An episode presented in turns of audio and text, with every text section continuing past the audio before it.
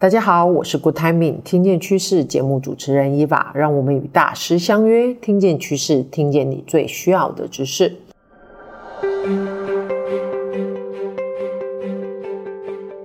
Alex 老师，嗯，我们其实对于您在那个有关愿景策略啊，然后导成公司的一些目标达成这个方面的议题啊，其实听说您在很多企业都有这方面丰富的经验，那。我其实生活 HR 很久，那我们自己也也也一直在想啊，在现在这这个环境下，很多企业其实他们都有导过愿景，也做过策略，可是实际在公司内部啊，这方面的东西似乎好像没有这么落地，但是公司还是可以去实际的去进行。那现在的环境下，老师您。会觉得为什么企业重新对于定定愿景跟策略这件事这么的在意，而且觉得这是非常重要的事。首先我，我我我们先来，我们把几个事情定义清楚啊。因为我们刚刚提到说，嗯、呃，现在有越来越多的企业对于愿景啊，对于策略啊，对于这些我们说这些东西啊，越来越在意啊。这个是事实，没有错啊。那么与此同时，我们也发现说。当大家开始去关注说啊，我们要有愿景啦，我们要有共同的愿景啦，我们要去检查我们现在的策略啊。当大家开始关注这些事情的时候啊，就会冒出很多啊，到底愿景应该长什么样子？那什么是愿景啊？那什么东西叫做策略啊？那我们是不是把一些其实不是策略的东西给当成策略了啊？就会有很多很多像这种讨论出现。所以我们就回头先来看一件事情，说哈。什么叫做愿景？就愿愿景有什么特色？那千慈，你你就站在站在那个人力资源从业者的角度来看看，就是说你你的印象中啊，什么东西叫做愿景，或者愿景有什么特色？你不用给一个定义，就说说看你的印象就可以。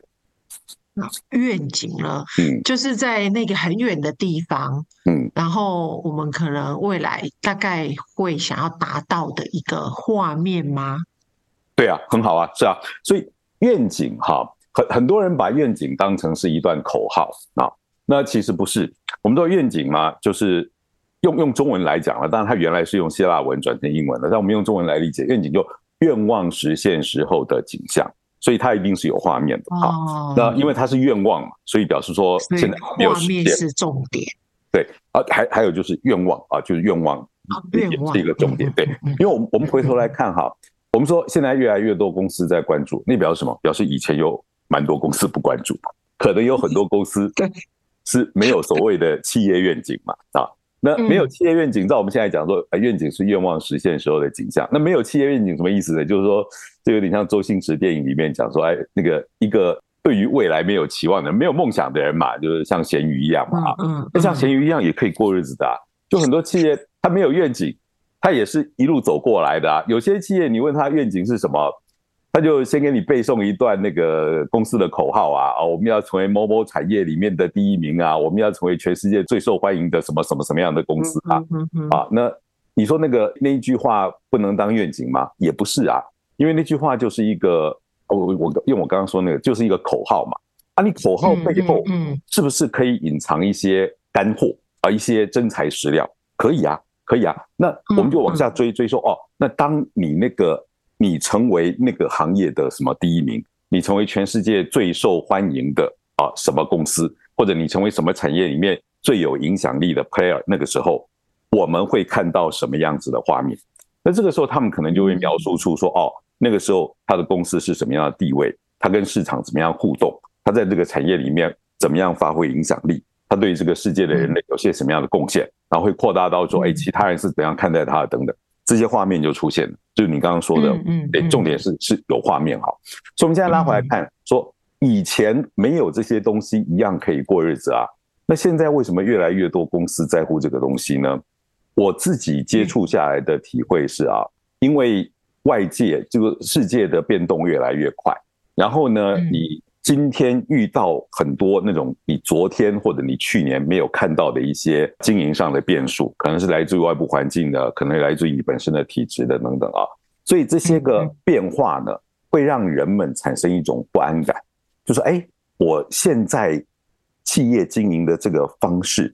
啊，嗯，有没有可能会遇到一个非常重大的挑战，以至于它没有办法再持续下去？或者说，哎，现在是不是存在很多啊，那个让我们变得比现在更好、更强壮的一些机会？但是呢，我们因为没有做好准备，不是说机会是留给做好准备的，哎，我们因为没有做好准备，所以我们失去了掌握那个机会，然后呢，呃，变强壮啊，变得更能够抵抗未来环境啊的那个、那个、那个、这个契机啊，就人们开始有很多这种不安感。那有这个不安感的情况下呢，就希望说，哎，要要能够掌握住在环境变动的时候，要能够掌握住自己前进的道路。啊，这个时候问题就来了，啊，我前进的道路，啊，我前进的道路是什么？哪边是我的道路？好，是。所以，当一个企业对外界的环境的变化，或或者对于自己本身体质的变化啦，因为他他自己本身可能也会因为。不一定是外界的环境，就因为里面的人年纪慢慢大了啦，因为他们的产品啊、呃、使用的技术慢慢过时啦，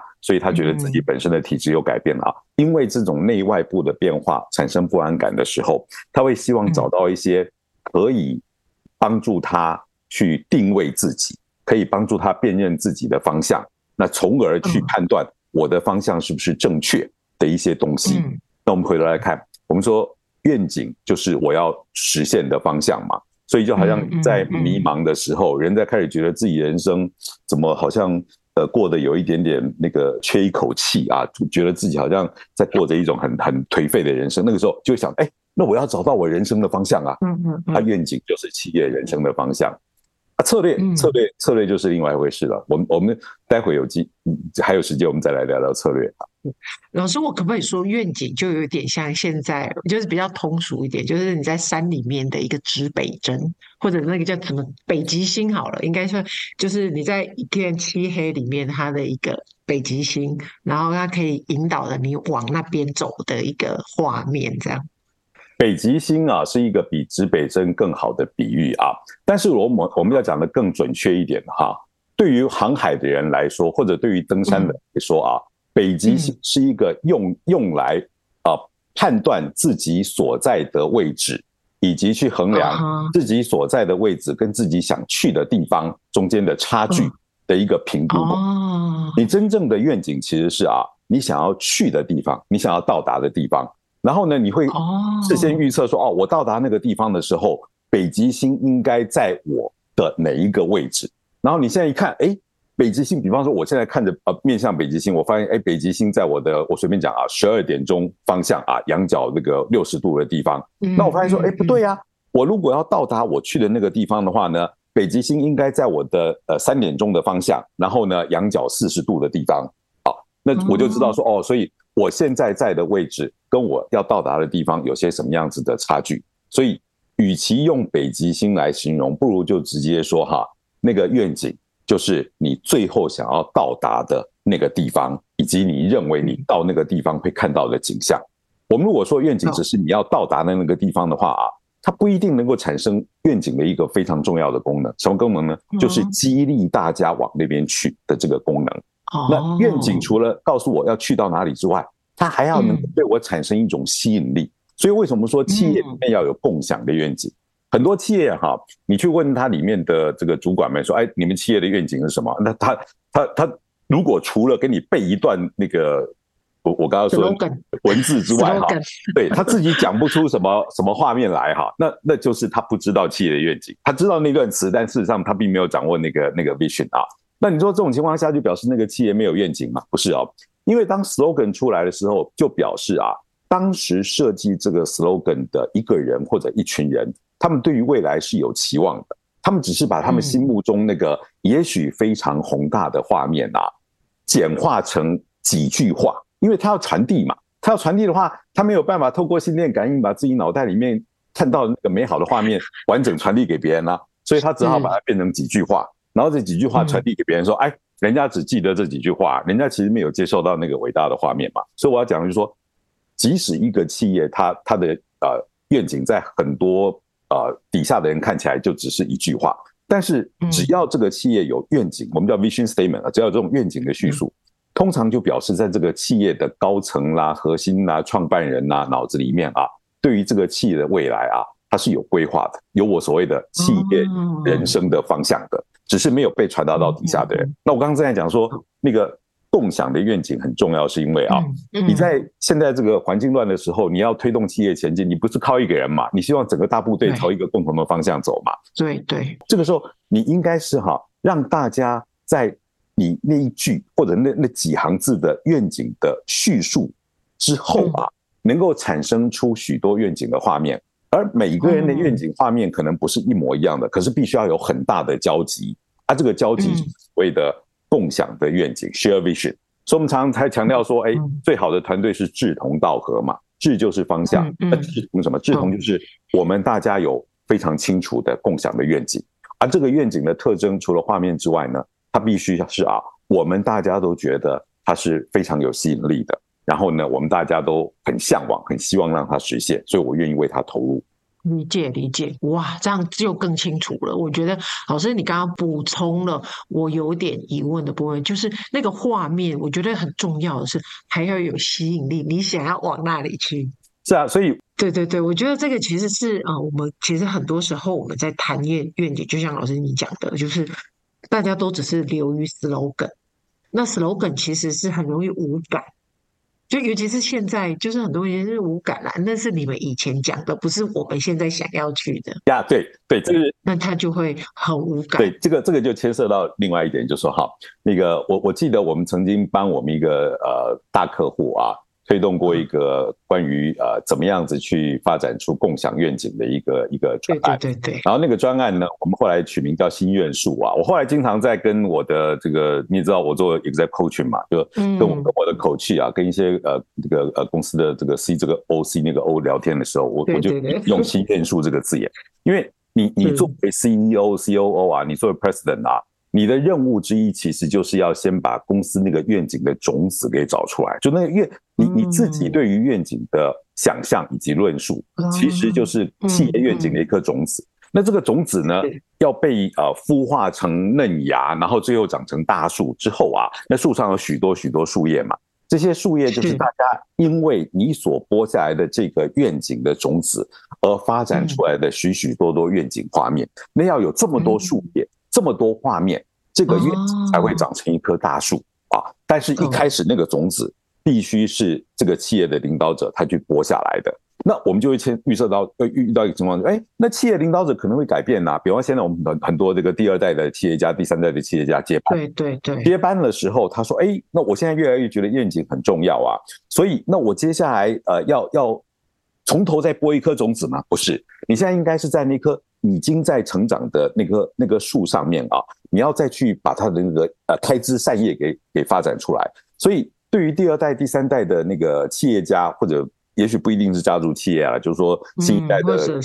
接班人，对接班人主管来说，你很重要一点是你要去辨认啊，我们原本的愿景，就我们本来是在朝什么方向前进，我们原来实现的梦想是什么，然后你要去看看，就是说在原来这个愿景的基础上面啊。你你希望做什么修改？我通常建议做法就是你你先去想你自己想要的愿景啊，你你两只手，右手先把现有的愿景给描绘出来啊，左手呢跟右手分开来，就左手右手下棋嘛啊，互相不知道对对方的状态。嗯，你的左手呢就把你想要带着这个企业去到的那个地方也给描述出来，然后你左右手两张图对在一起对，你说哎，那中间的差别在哪里呢？所以有些。呃，企业家他会发现说啊，我要一切推倒重来，就因为左右两张图哈、啊，差距实在是太大太大了啊。幸好这种情况是非常非常少见的。那比较我遇到比较多的情况就是哦，所以我左手这个我想要去到的地方，跟右手这个我们现在正在去这要实现的愿景啊，这个中间要怎么样去串联呢？怎么样去改变呢？那就有点像说啊，我现在现有的愿景啊，我们把这个愿景啊，把企业实现愿景的过程啊，想象成拍连续剧嘛啊。那我原来的那个愿景呢是，哎，我们在拍那个元气剧的时候，呃，计划说十二集啊要结束啊，第一季十二集要结束。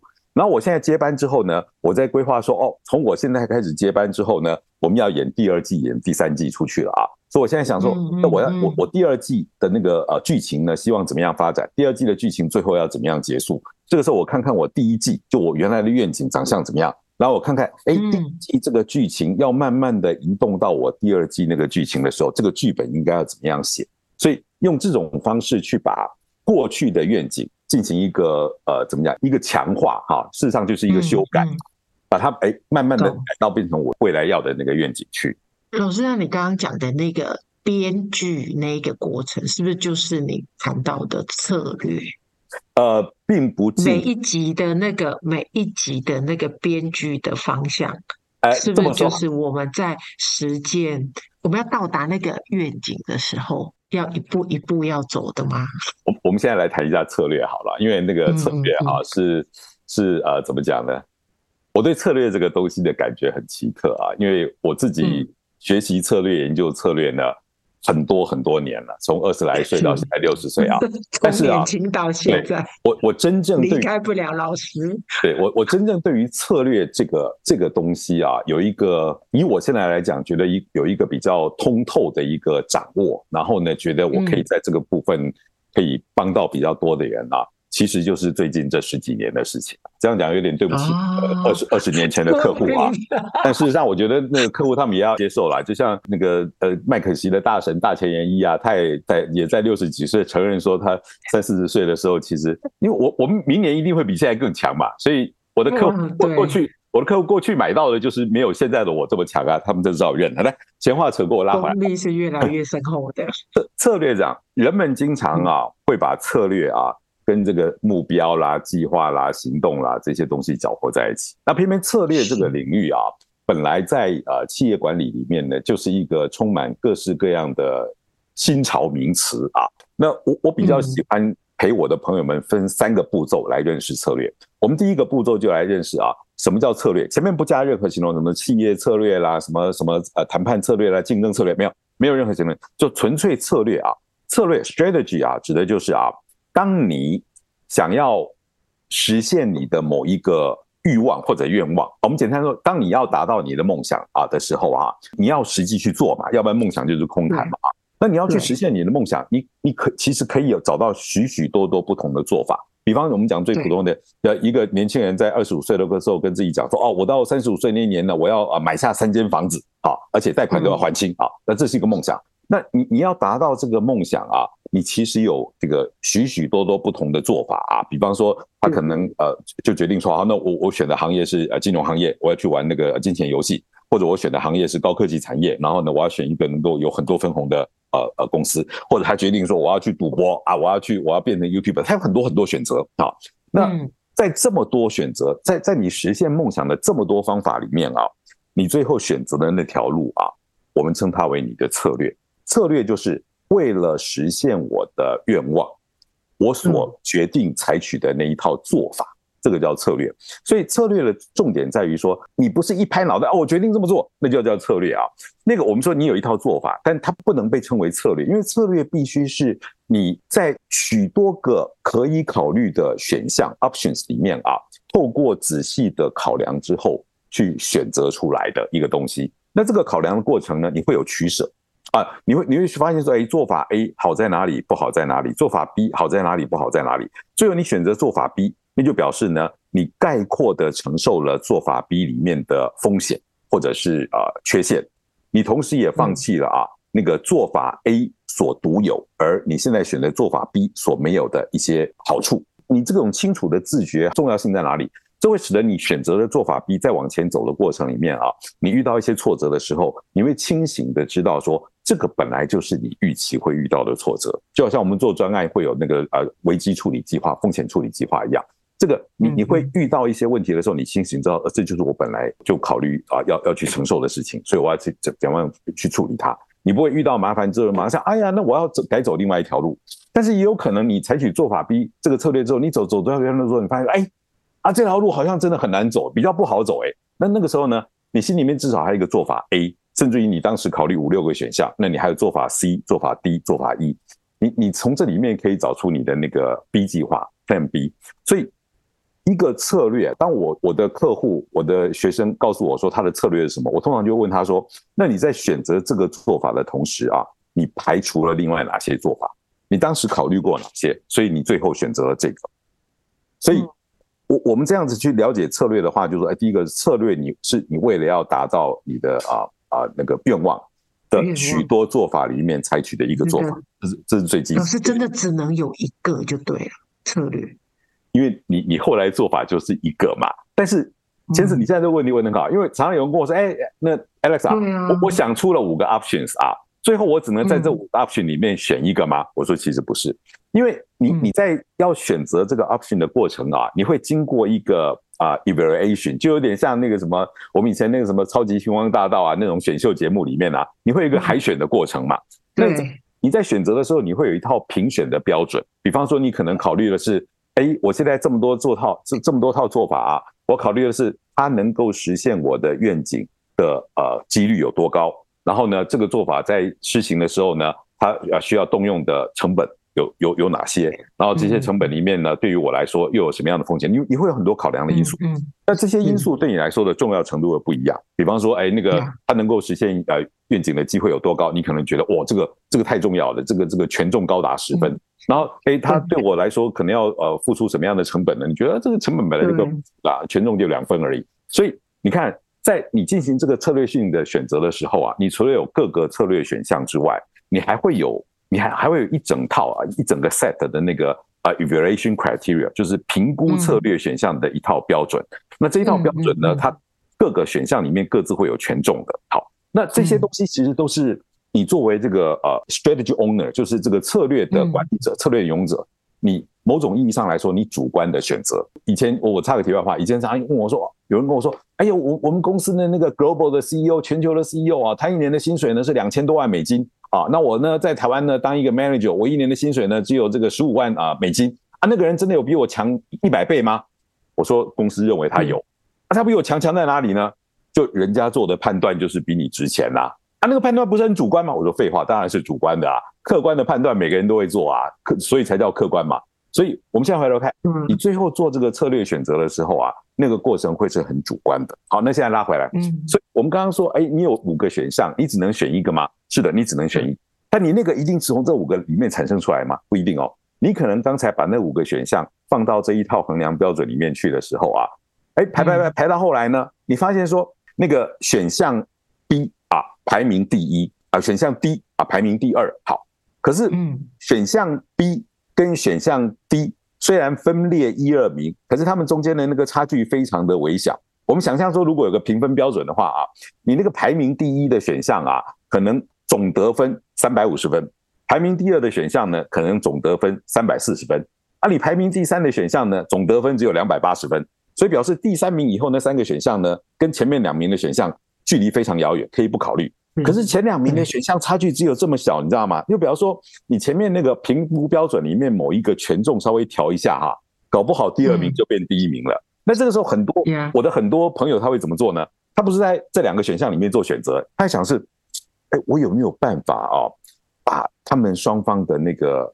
长处啊都给选进来？所以他会想说，啊，我我排名第一的策略选项啊里面。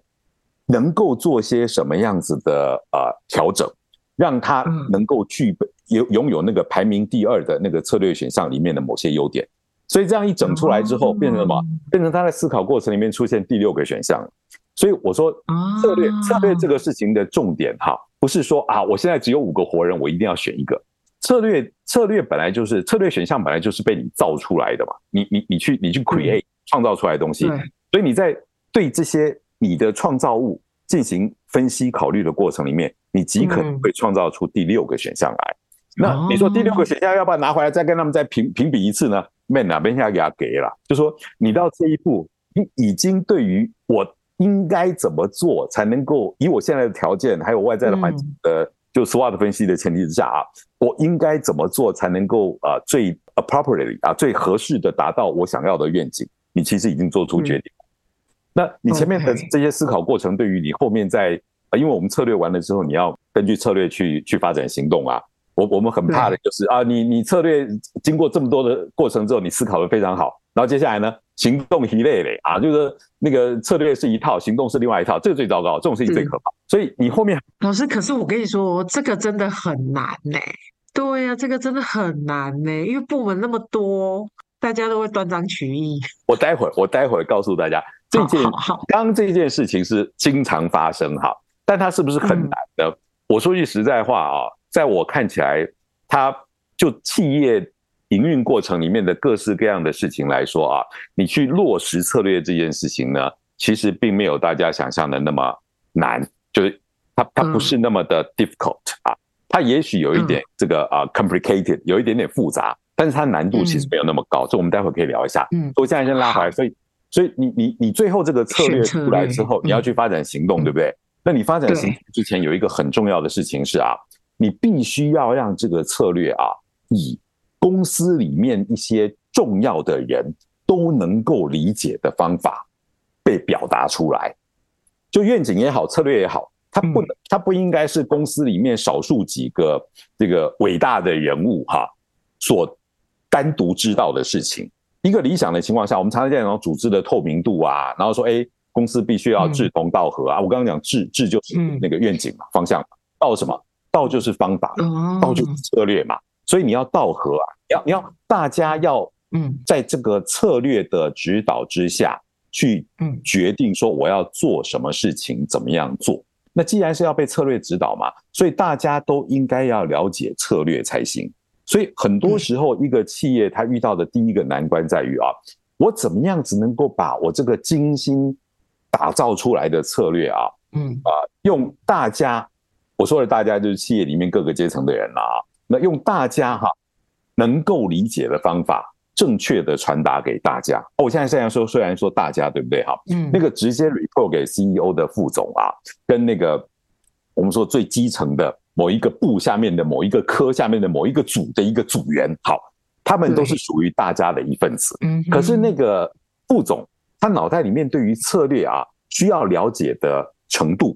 要了解的面面向，英文是 dimension 啊，嗯，跟那个我们说基层组员呐、啊，他所要了解的程呃那个程度啊，是是不一样的。虽然我刚刚说应该用大家都能了解的方式去传达给大家，嗯，可是这句话背后隐藏的并不是说哦，我今天有一个宣言，好，我把我们的策略变成一篇文章啊，一个什么什么什么公司年会的时候的一篇演讲啊。我把它变成一个文章，一篇演讲，然后我把这个文章、这个演讲呢，呃，修改成像白居易的诗那样子，每个人都能够看得懂，然后把它传达下去，好，事情结束了。不是这样子的哦，因为我们今天要确保每一个人对于策略有足够的了解啊，是用什么东西来验证呢？用那个啊，大家知道我现在正要做的事情，像我们我们现很多公司现在这个时候呃，已已经在制定明年度的那个目标了啊，有些目标都已经制定，对。目标会落落落到说每一个人自己的 KPI 嘛啊，那每一个人根据自己的 KPI，他就有自己的工作计划。我今天要怎么样做才能够实现 KPI？那我们说策略落地应该是落地到啊，大家都能够说得出来说，哎，我现在在要要准备实现的这个 KPI，好，或者我呃明年度要推动的某一些工作计划啊，它是怎么样子跟我们公司的策略连接在一起？他不一定能够把公司的策略完完整整的描述出来。我有时候讲说，你把策略想象成一头大象，哈，说最基层的员工，他不一定能够把整头大象的原貌给描述出来，但他至少要能够描述出来说，他的工作啊，跟大象上面的某一个东西中间是怎么样承接的。比方说，他至少要能够描述来说来说，我明年的某一个工作啊，他的工作成果啊，会创造出。啊，一个那个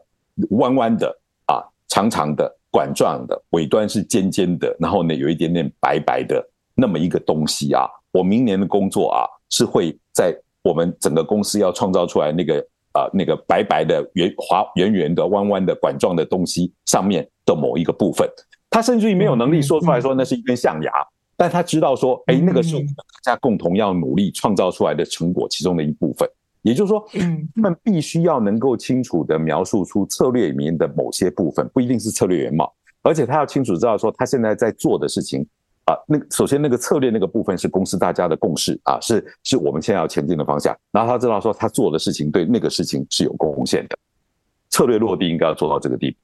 嗯嗯嗯，我是不是讲的太复杂了？老师，那如果依你这样讲的话，嗯，那等于说他策略。其实摊开来呀，它其实是可以，比如说我们现在常常在讲的说，好，它策略它是一个方，一个我们要去到呃愿景那个地方的一个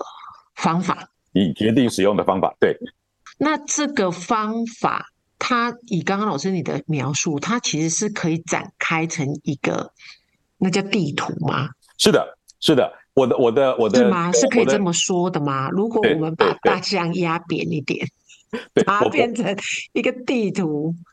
或者是大家都可能去领到一个拼图啊，非常好。你知道，千子，我我很很高兴的是。地图这个字眼是从你嘴巴里面说出来的，你知道为什么啊？因为有很多的策略大师的啊，那个国内不管是我的那个师祖啊，许世军教授，或者我师父司徒大教授啊，或者像海外啊搞平衡积分卡的啊那个 No n o n 啊，他们的这几位大师啊，他们其实试着要去描述一个企业的策略，要去描述它的全貌的时候啊，都不可避免的会使用像 map。或者是 matrix 啊，像司徒达西老师用的是那个策略矩阵啊，都都会使用这样的字眼啊。那但是当我们谈到那个矩阵的时候，大家不要很单纯的想就是一个啊一个横轴一个纵轴，然后弄出来。比方说你你撑死了好了，你你纵轴有八格啊，然后你横轴有十格，那是八乘以十，八十格的格子，不是它它不是这么单纯一个东西，因为它既然被称为像地图啊，地图是用来描述一个。比方说，我们说那个，我随便讲啊，像像像好，西班牙地图，西班牙地图是用来描述西班牙这个地方啊，不单是它的地形地貌，嗯，它事实上是会表现出在这个这这一片土地上面，甚至于地图，我们透过地图能够去预测它的这个呃气候，透过地图能够预测它的这个呃呃农作物的生长的特征等等啊，所以我们回到策略本身，就一个那么完整的策略地图啊。你要把它给描述出来是是非常复杂的。我前面提到说，它策略落地不是一个很难的事情啊，呃，但是很复杂，就是因为第一个，你要去把那个策略的那个地图呢，把它给完完整整的描述出来，它其实是很复杂，嗯，就搞纲了，就很花很多的时间。但是我们其实并没有必要去把这个策略那么完完整整的描述出来。你你要做的是让人们能够从我们发展出来的策略上头啊。一步一步的发展出哦，所以他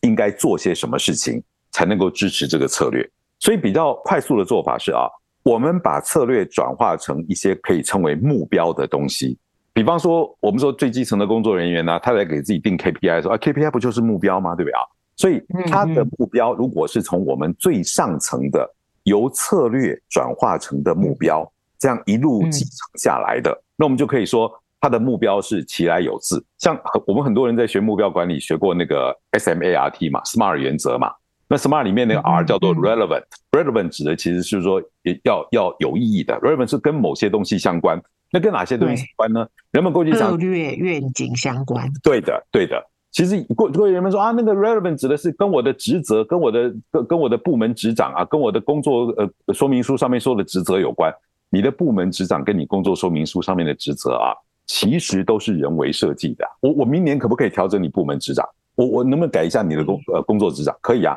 但是我改的时候要有个有个道理嘛。那我为什么要这样改？就是因为我的策略，我我们策略是是朝着呃愿景去的。所以我常常强调说，如果你这个公司没有愿景哈，你不要跟我谈说你要你要规划什么策略啦。你连要去哪里都不知道，你说我要寻找去那个地方的方法，你胡说八道嘛。那你一旦有愿景之后，接下来你有策略，对不对？你的策略就可以直接被转化成一些目标。那只不过在它被转化成目标的时候，我们会特别强调那个那个目标哈。SMART 里面的 S 跟 R 这两个部分，S 就是说你这个目标要很明确嘛，就是说哎，我我这个我在哪些事情上面要定目标。那 R 的话呢，是你这个目标必须是跟你的策略紧密结合在一起的。我们说你最理想的情况下就是啊，你策略出来，然后你针对你的策略呢。去设置出一些我们，比方我们现在定的是整个集团企业集团的策略，好，那我们定出企业集团策略之后，就要把如果企业集团要实施这个策略的话，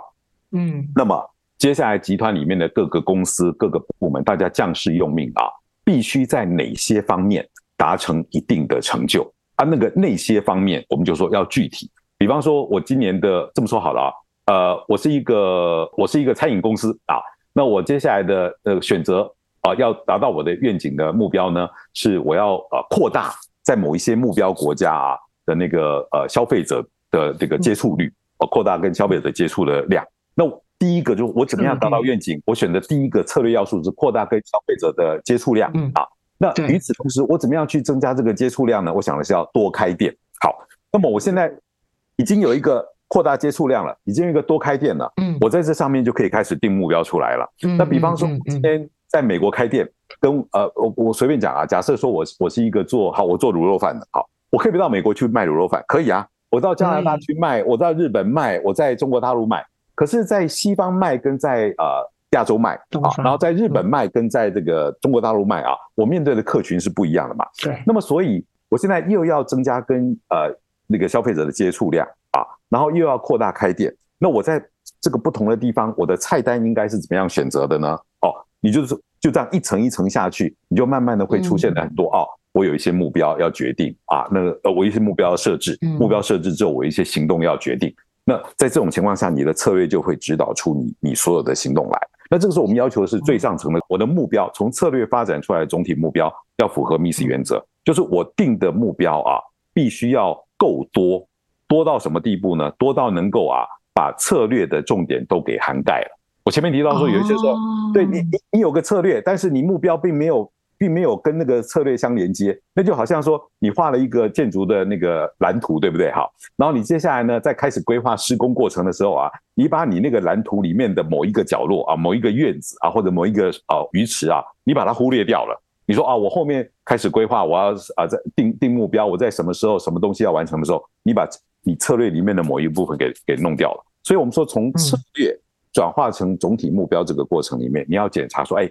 我是我我定出这一整整套目标之后，回头来看一下，我这个目标是不是把我的策略的重点都给覆盖？我有没有漏掉什么很重要的东西？老师，那我问一下，所以刚刚在你描述的从策略到目标的这个检视连接的过程，是不是大家常讲的什么策略地图就是这样啊？嗯。严格说起来，是这个吗？因为因为你你如果说，因为我也一直在想说，他他那个地图画面到底是 策略地图哈，有很多人用这个名词嘛哈。那你刚刚提到了这个，哎、嗯，那个我们从策略开始去把目标给完整的描述出来啊，这个过程呢，嗯、这个过程啊，或者说我描述出来这个目标哈，它是不是就是所谓的策略地图呢？啊啊、呃，这个有有有两位先生啊，应该会非常赞成。啊、呃，你你刚才提出来的说法，这两位先生叫做什么名字呢？那个罗伯·科普朗跟大卫·诺顿啊，就是那个平衡计分卡 （balance scorecard） 这个这个发展法。那个 Kaplan 跟 Norton 他们两个人呐、啊，我记得他后来写了一本书，就叫做《策略地图》。嗯，嗯策略地图啊，就是在把哦，我们我们今天因为平衡积分卡原来就在教大家说，你你应该要怎么样设置目标才对嘛啊。那那个策略地图就是把那个，哎，我今天已经告诉大家说，我们要呃平衡计分卡来呃设置目标啦。那平衡计分卡设置目标只是一个概念啦。我在平衡计分卡的四个维度上面啊，就是那个财务啦，然后市场与客户啦，然后我们本身的那个经营跟呃这个制度啦，还有我们的呃能力跟我们的学习啦，这四个部分，我到底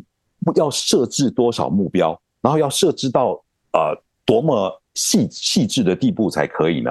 他们就使用《策略地图》这本书来跟大家讲解。所以，《策略地图》这本书啊，我刚刚说嘛，Kaplan 跟 Norton 啊，呃听到你刚刚那个定义呢，他们会非常开心呐、啊。这本书就在做你刚刚说的事情，我把策略转化成目标，而且确保我的目标是覆盖了我所有的策略，不会漏掉任何东西。原来是这样。Yep. 啊，谢谢老师把这个这个这个连接的过程，因为我觉得很多时候大家在理解策略跟目标中间怎么样去它的它的 alignment